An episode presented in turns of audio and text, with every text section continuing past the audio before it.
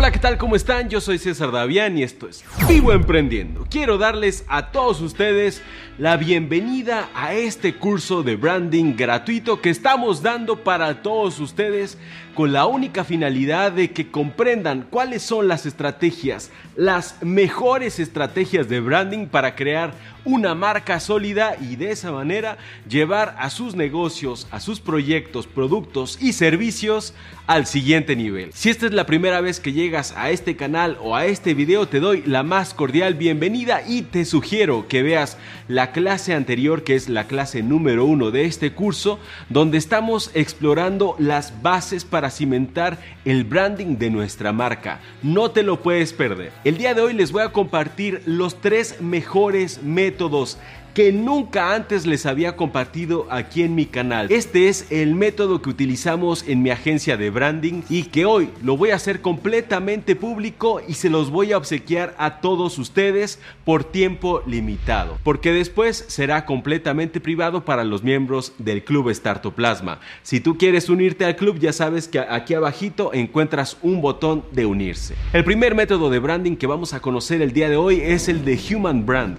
Este es el método más utilizado por todas las marcas más importantes del mundo. Se estima que alrededor del 21% de todas las marcas utilizan el Human Brand para el branding de sus propias compañías. Pero antes de continuar recuerden que la guía práctica, los ejercicios y el cuaderno de trabajo de esta clase la van a encontrar en el Startup Club.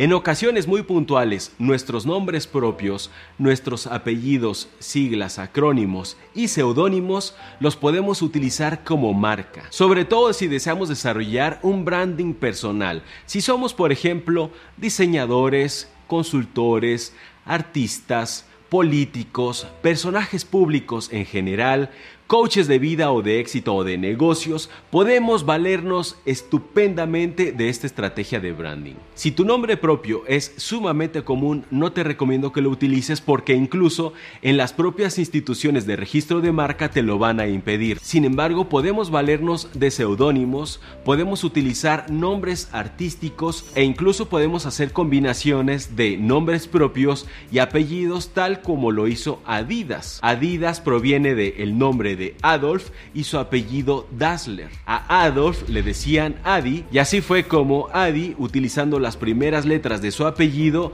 creó la marca Adidas. Vamos a ver algunos ejemplos de marcas sumamente reconocidas que utilizaron esta estrategia de branding. El primer caso es el de Ford que utilizó su propio apellido para la creación de su marca. Esto lo conocemos en nuestra agencia de branding como patrones de parentesco. Si nosotros estamos utilizando el apellido paterno, entonces es un patrón patronímico. Y si el patrón proviene del apellido de nuestra madre, entonces es matronímico. Y por último les menciono el ejemplo de Adidas y el de IKEA o IKEA como decimos en español.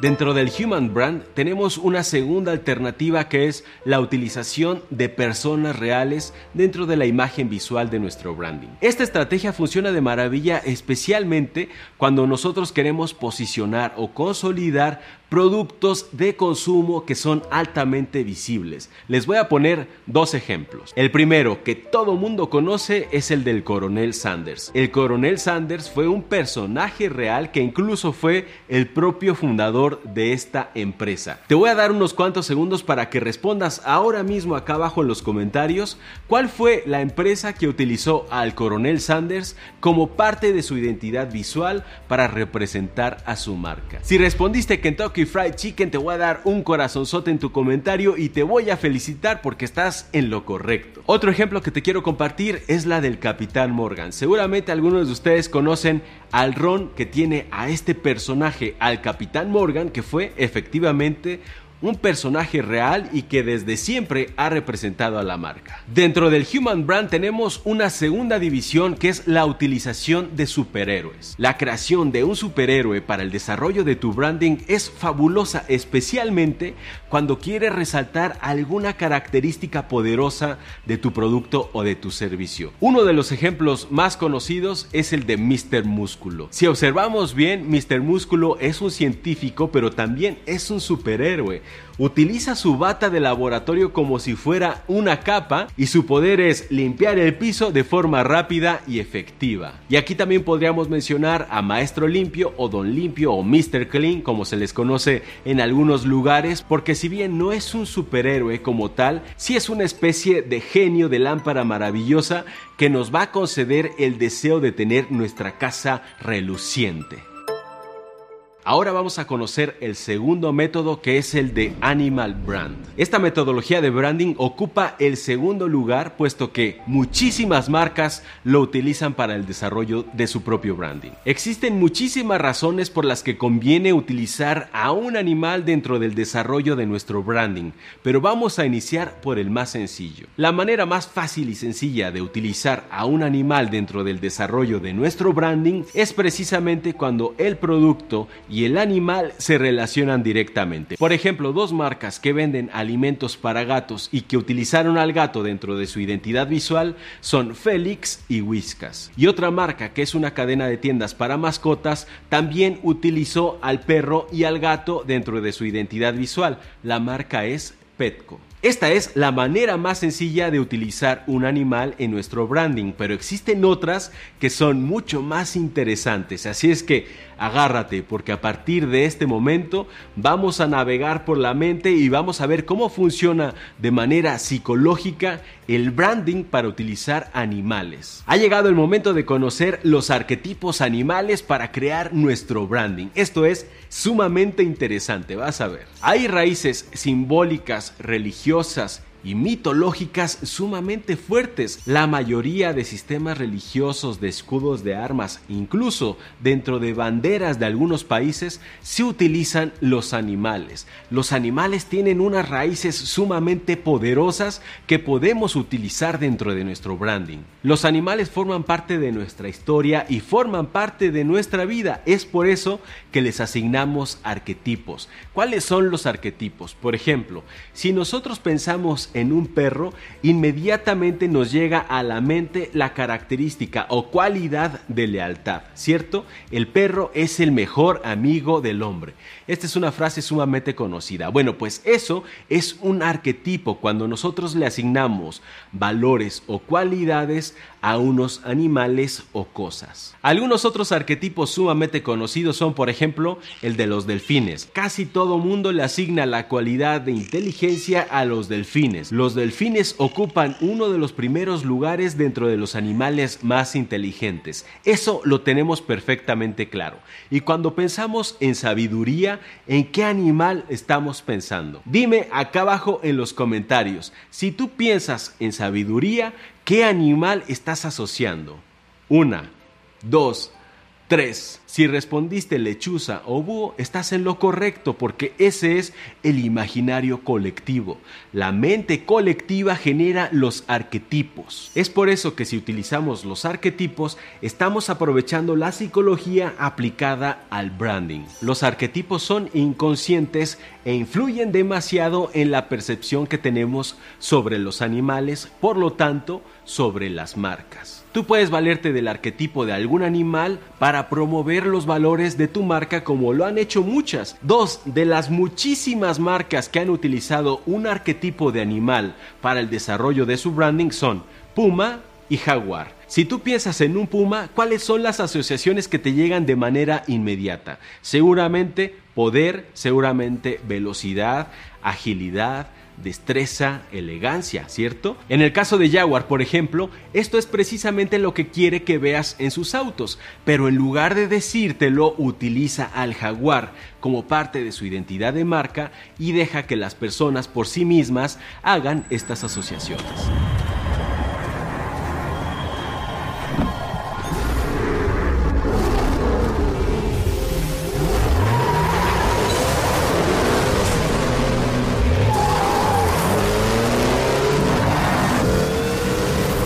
Por esto, esta estrategia de branding es una de las mejores, especialmente cuando queremos promover los valores de nuestra marca, cuando queremos promover nuestros propios valores en el caso de una marca personal y cuando queremos posicionar algunas características muy fuertes de nuestros productos. El arquetipo basado en un animal es una de las mejores estrategias de branding que podemos utilizar. Y además es sumamente sencillo asociar características, por ejemplo, de fuerza, de fortaleza, resistencia o lo que tú quieras con algún animal.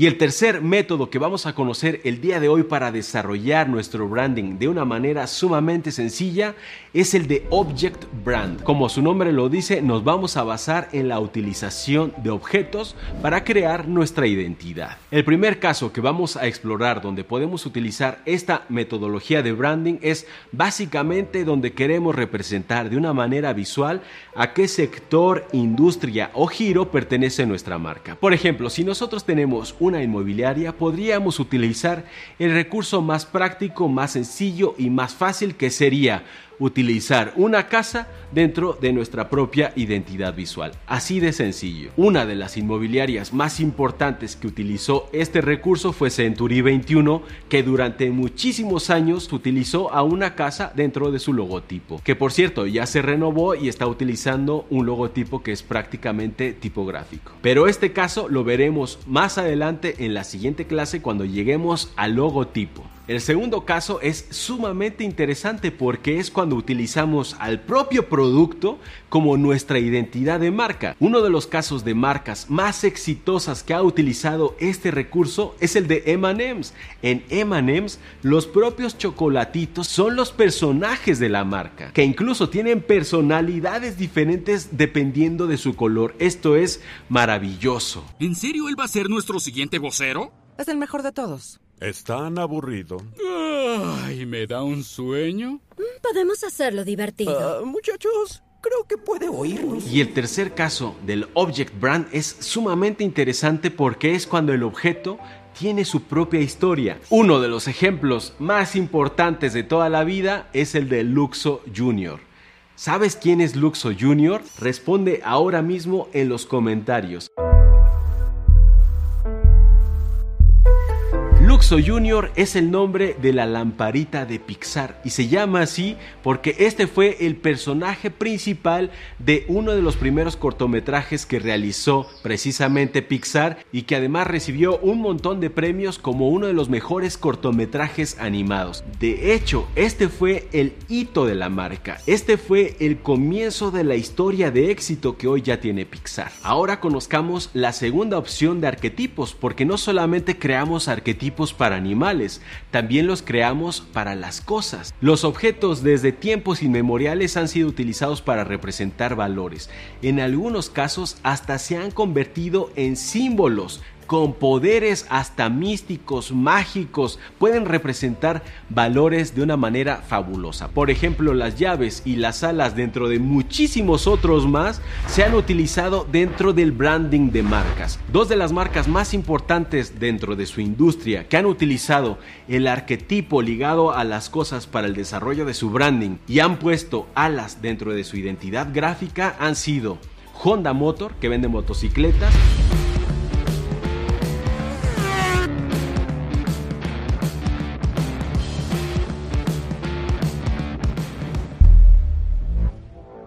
y Bentley, que vende automóviles.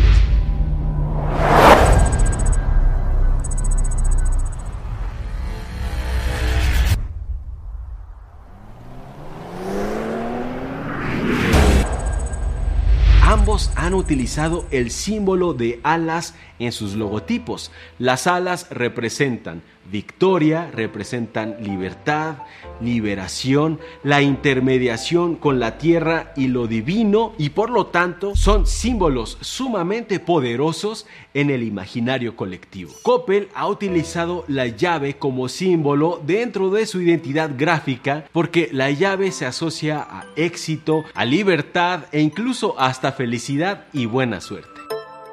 Y por último les voy a compartir un hack que es supremamente poderoso a la hora de desarrollar el branding para nuestras marcas aprovechando los tres métodos que les compartí el día de hoy y es la que se centra en el antropomorfismo, anthropomorphic brand.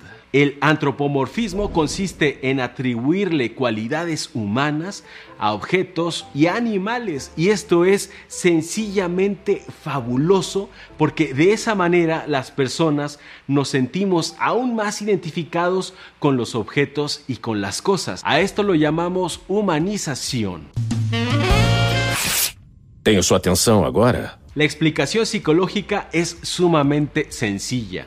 Necesitamos comprender el mundo que nos rodea. Necesitamos descifrar el comportamiento de los animales. Y la única manera de hacerlo es comparando el comportamiento de los animales con el único que conocemos, que es nuestro propio comportamiento. Se ha comprobado que esto lo hacemos de una manera intuitiva, lo hacemos de una manera inconsciente. Nos encanta ver cómo los animales se comportan como y así lo sentimos aún más cerca. Es por eso que empresas como Bimbo, si se han fijado, del osito Bimbo, cada vez se ha hecho más tierno, cada vez lo sentimos más cercano a nosotros porque cada vez tiene rasgos más humanos. El antropomorfismo es un recurso psicológico que no solamente se ha utilizado en mercadotecnia para desarrollar el branding de las marcas, también se ha utilizado en religión, en lo místico, en artistas, en el cine, novelas, etc. En la mitología griega, por ejemplo, con los seres que eran mitad animal y mitad hombre.